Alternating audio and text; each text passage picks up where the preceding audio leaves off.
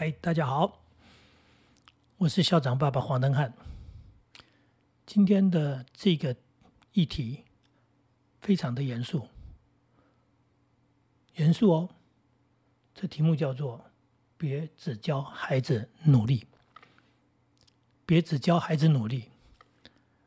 我们常常不自觉的就教孩子你要努力，而且我们用了很多古老的谚语。或者例子说“滴水穿石”啊，说你努力啊，人家呢读一遍会了，你资质不好，勤能补拙嘛，对不对？你读十遍，十遍不行，你读一百遍，嗯，一定可以学会的。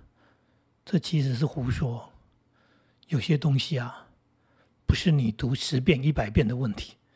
真的，你如果必须一百遍才学会。不好意思，你没有那么多时间。一天同样二十四小时，人家用的时间，你有他一百倍的时间吗？这就是现实。不但如此，不只是资质的问题，有个性的问题，有喜好的问题，有选择的问题，还有更重要的是，我今天要谈的问题是：人生不是只有努力。你如果只教孩子努力的话，可能会造成一种。盲目的低着头埋头苦干，然后看不到路，不知道方向是否正确，这样的努力是什么努力？最后努力了半天，抬起头来发现走错了，方向弄错了，这多么悲惨！所以不要拿着那一种老教条，然后用这样的方式在教育孩子。请教孩子在努力之前做一些事情。什么事情？先观察。对，你要先观察，先弄清楚状况，不是低着头就开始干。先弄清楚状况，观察是非常重要的。去了解状况，了解周围的环境，了解周围的人，了解你到底在做什么。这个观察是非常重要。观察之后才能做判断，做判断之后才能决定，然后才决定要不要努力，哎，该不该努力，还是是不是该去做别的选择？所以前面的观察已经做了很重要的一件事情，就是接下来的判断、决定、选择，然后再去努力，啊，所以怎么可能低着头就努力，然后？用这样子所谓的那样的精神，苦干实干的精神，每次讲啊，我读书的时候啊，古人说山上啊，车上也要读啊，连上厕所的书都摆在厕所里，走到哪里都在读书，好像听起来是一种伟大的学习精神，那也是盲目的努力的一种，就是弄清楚你为什么这样读书，你读书是要做什么，对不对？呃，讲实在的，有人追剧是这样子，他现在追剧就如古人读书那种精神，走到哪里连厕所手机都带进去里面继续追剧。呃，这种精神当然你要说他真努力，但是目的是什么？这就是我要谈的，就是你在到底在干什么。那么我们要教孩子观察，是要从小就开始，不是等到长大之后说孩孩子你要开始观察了，不是观察是一种习惯。是从小就应该去培养的，去教导的，让他习惯去观察。人家讲的，你做了一个饭店，人家的所谓的逃生路线都已经看完了，结果你到半夜失火才才找，说哦，我要往哪里跑？这时候才找，那这叫做什么？这叫做习惯嘛。嗯，为什么人家进来的时候已经知道？因为他进来的时候就已经在观察了。你要到发生事情才来开始找什么逃生路线的时候，还真是。来不及，哎，像这样的观察习惯是随时随地在小时候就应该开始教导他的。我们今天到餐厅吃饭，我们今天过马路，我们今天搭车坐捷运，我们到哪里玩？我们到了游乐场，我们到了百货公司。是啊，有的孩子到了百货公司，不小心跟父母亲给走失了。他也不知道如何是好，有的人就很快的就知道怎么处理，因为他连服务台在哪里都知道，你就听到广播小孩在找你了，哎，甚至我们讲的说，呃，孩子清楚的很，爸妈哦，呃，跟他走上，爸妈会在哪一层楼，因为爸妈是在去做什么买什么，类似这样的东西，人家做了观察之后再做哎，接下来的判断决定要怎么处理事情的时候，强多了，厉害多了，看起来好像聪明多了。是的，有时候人不是聪不聪明，是因为你没有观察就在做决定，所以就做了愚蠢的决定。刚刚讲的不是只做努力就好，努力不是坏事，但是常常是白费力。那这样白费力的努力会让人很挫折。挫折到最后面，可能你就会完全放弃努力。那我们的努力是有效率的，就是当我的努力能够完成，能够达成目标啊，走到成功，那我就知道我要努力，而且我更知道应该怎么努力，而不是拼命的用力。这是一个很简单的道理，可是多数父母亲不知道，多数父母亲只是要孩子不要分心。专心读书，哎，做一件事情就是下苦功，哎，嗯，就是这样讲，就是又是古人的那一套啊，那个寒窗十年，对不对？然后你要寒窗十年，就是这十年就是拼命的努力，拼命的努力，最后寒窗十年读完了出来，发现怎么科举制度取消了呢？对不对？十年寒窗之后，竟然没有办法考状元，因为根本已经没有科举制度。我这是在讲笑话，那类似很多这样的东西。说你在读书，读读读书，读书，你要考高中，你要考大学，它有考试的方法制度，里面有很多的游戏规则。你是不是应该把那些游戏规则弄清楚？弄清楚，我要申请入学，我要推甄，我要哎，我可以透过繁星计划，我还是怎么样的用所谓笔试考试的面试什么样的东西去？面对我要做的这件事情，而不是说你就好好读书，你认真读书，你就会考到好学校，这就是盲目的努力嘛。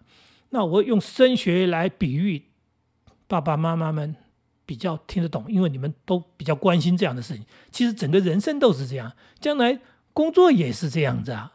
你怎么会搞不清楚？然后你只要去找工作就好，你是不是应该去弄清楚你要进去的公司，然后它的内容，它将来做什么，可能性怎么样？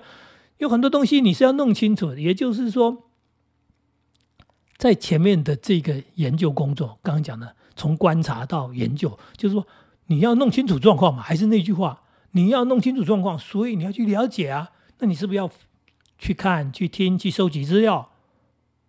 这是我们要教给孩子的一件很重要的一种观念，所以你要出去玩，对，现在更方便了，你有很多的资料可以先查，所以你可以透过网络路线弄清楚住宿、吃什么、到哪里，哎，那个路线方不方便，甚至去哪里租车子做什么，这就是这样的一个时代啊！我去金门。到了机场下飞机之后，我就租车子，因为租了车子以后，我很方便在金门活动。有一次我去了，我租不到车子，我一到那边柜台，他说：“你有网络预约吗？”我说：“什么网络预约？我就在租车子。”他说：“哦，你没有预约的，没车子，我们的车子已经全部都被预约完了。”天哪，为什么？因为金门正好那时候在办活动。所以观光客非常多，要去那里参加活动的，所以人家呢做了功课，人家事先预约的有车子，我呢在机场租不到车子，还好后来当然又透过别的方法去租车子，但是就因为这样多花了很多的时间。类似这样的一个东西，就是说我们做这些事先的功课，做这些事先的功课叫做凡事预则立啊，不预则废。就是预是什么？就是预备。预备是什么？就是刚刚讲的准备工作，就是包含的观察，然后去弄清楚，啊，去了解。那这些东西是你要教孩子，让他们从小就养成这样的一个习惯，有一个这样的观念，有一个这样做事的方法，他的努力才不会白费。我们真的要特别的去清楚这样的一个状况，所以。我在当老师带毕业班，我总是带五六年级的毕业班。毕业之前，我也跟他们好好的讲话，呃，送给他们几句话。我说：“人生啊，你们已经走出了第一个阶段，那这个阶段，接下来你们要进入的就是不一样的人生了。老师送你们的八个字，第啊前面四个字叫认识自己，就是你搞清楚你自己是一个什么样的人，因为你已经十几岁了，你的兴趣是什么，你的专长是什么，将来什么对你比较，你就说你的优势嘛，你可以发展的，或者你的比较弱的部分是不是能够去补充的，请你去弄清楚，你把自己搞清楚，你是一个什么样的人啊？还有四个字啊。认识自己，还有四个字叫做清楚状况。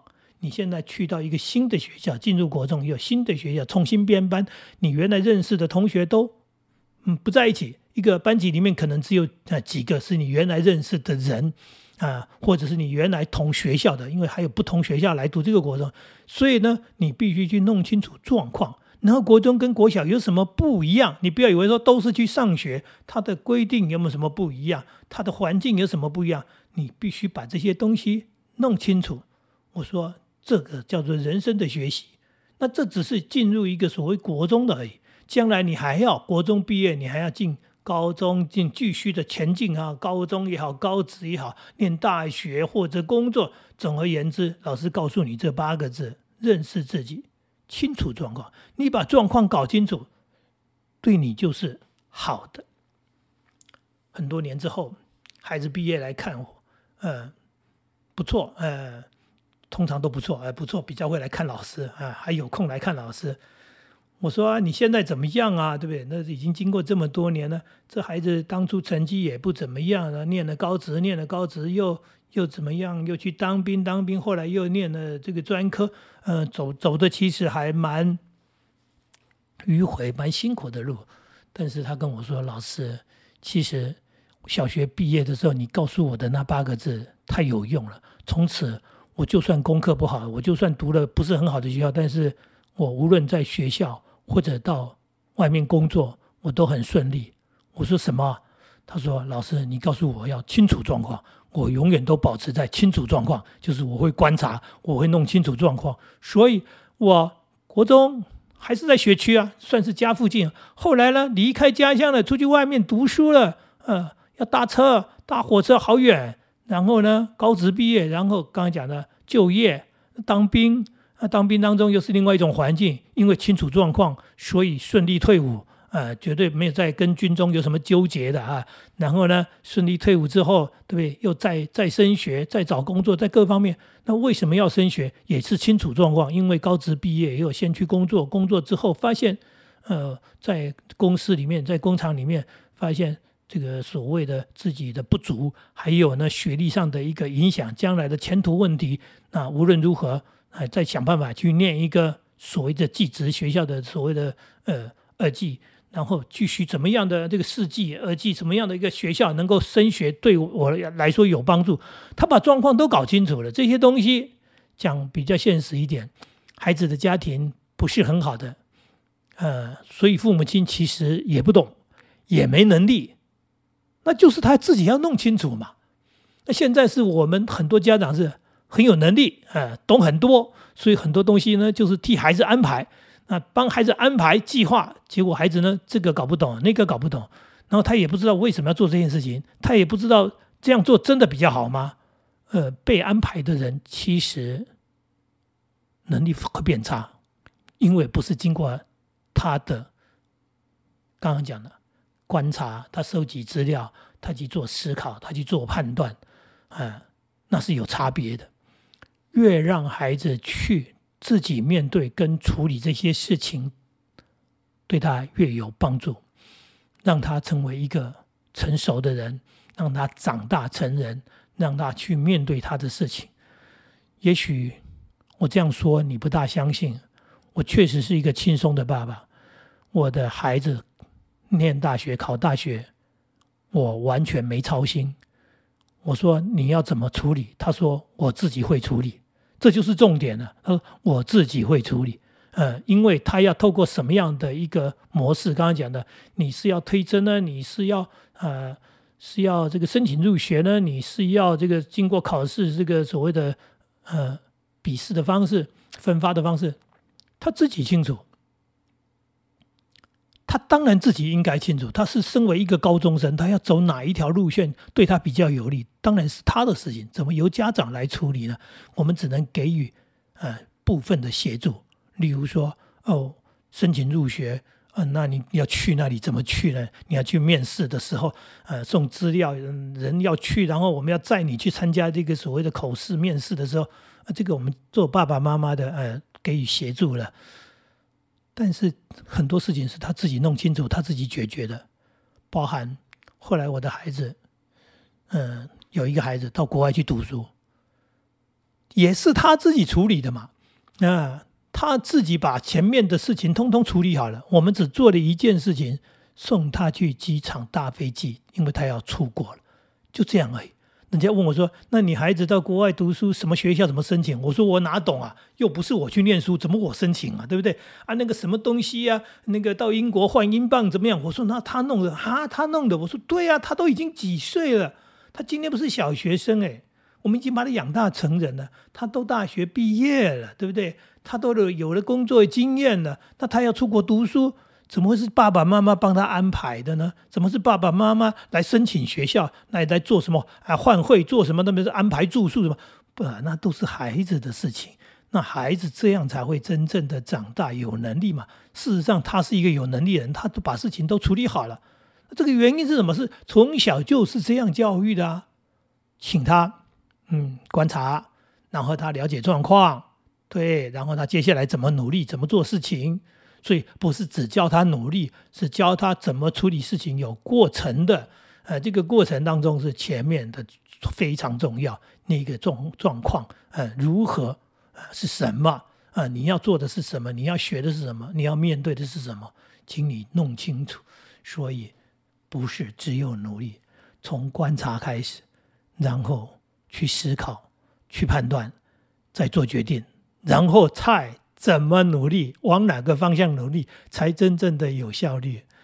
今天跟大家谈到的，其实是一个很轻松，但是是一个很严重的问题。就是如果不这样的话，你只会把孩子越养越没有能力，最后他看起来很努力，最后他没有真正的能力，然后可能还会成为你头痛。哎，为什么？因为你做太多了。你做太多之后，你必须继续做下去，那就是所谓的啃老，你就继续负担你的孩子吧。呃，后面这是多说的，其实我们的爸爸妈妈们愿意用心的，知道怎么处理的，都不会发生这样的状况。以上的内容跟大家分享，希望大家喜欢。呃，再说一次，如果你想要知道什么，你想听什么样的题目，你也可以呃留言让我知道，然后呢，我们就来就这方面来讨论，呃，来说明。那今天到这里，谢谢大家。